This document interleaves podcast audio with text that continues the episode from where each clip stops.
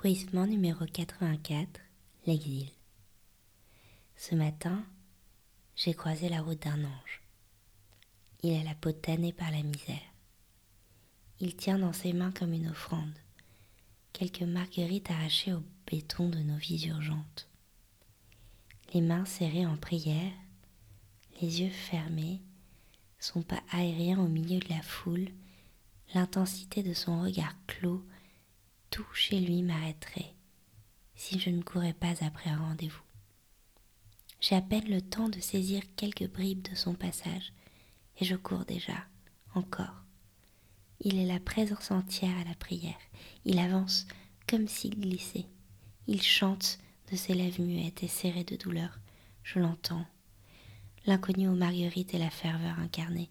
Il se consume de dénuement, il brûle d'exil, il est suspendu aux lois inhumaines des transhumances. Il me rappelle à notre confort indécent à la nécessité du partage et à l'horreur du départ vers un espoir foudroyé. Prophète des temps modernes qui porte la fleur la plus commune qui soit, et je les graine ce chapelet, je t'aime un peu, beaucoup à la folie. Le cuir du visage irradie et questionne. L'archange de nos espérances disparaît dans la cohue de la place. Mais laquelle déjà? La République. Je suis place de la République.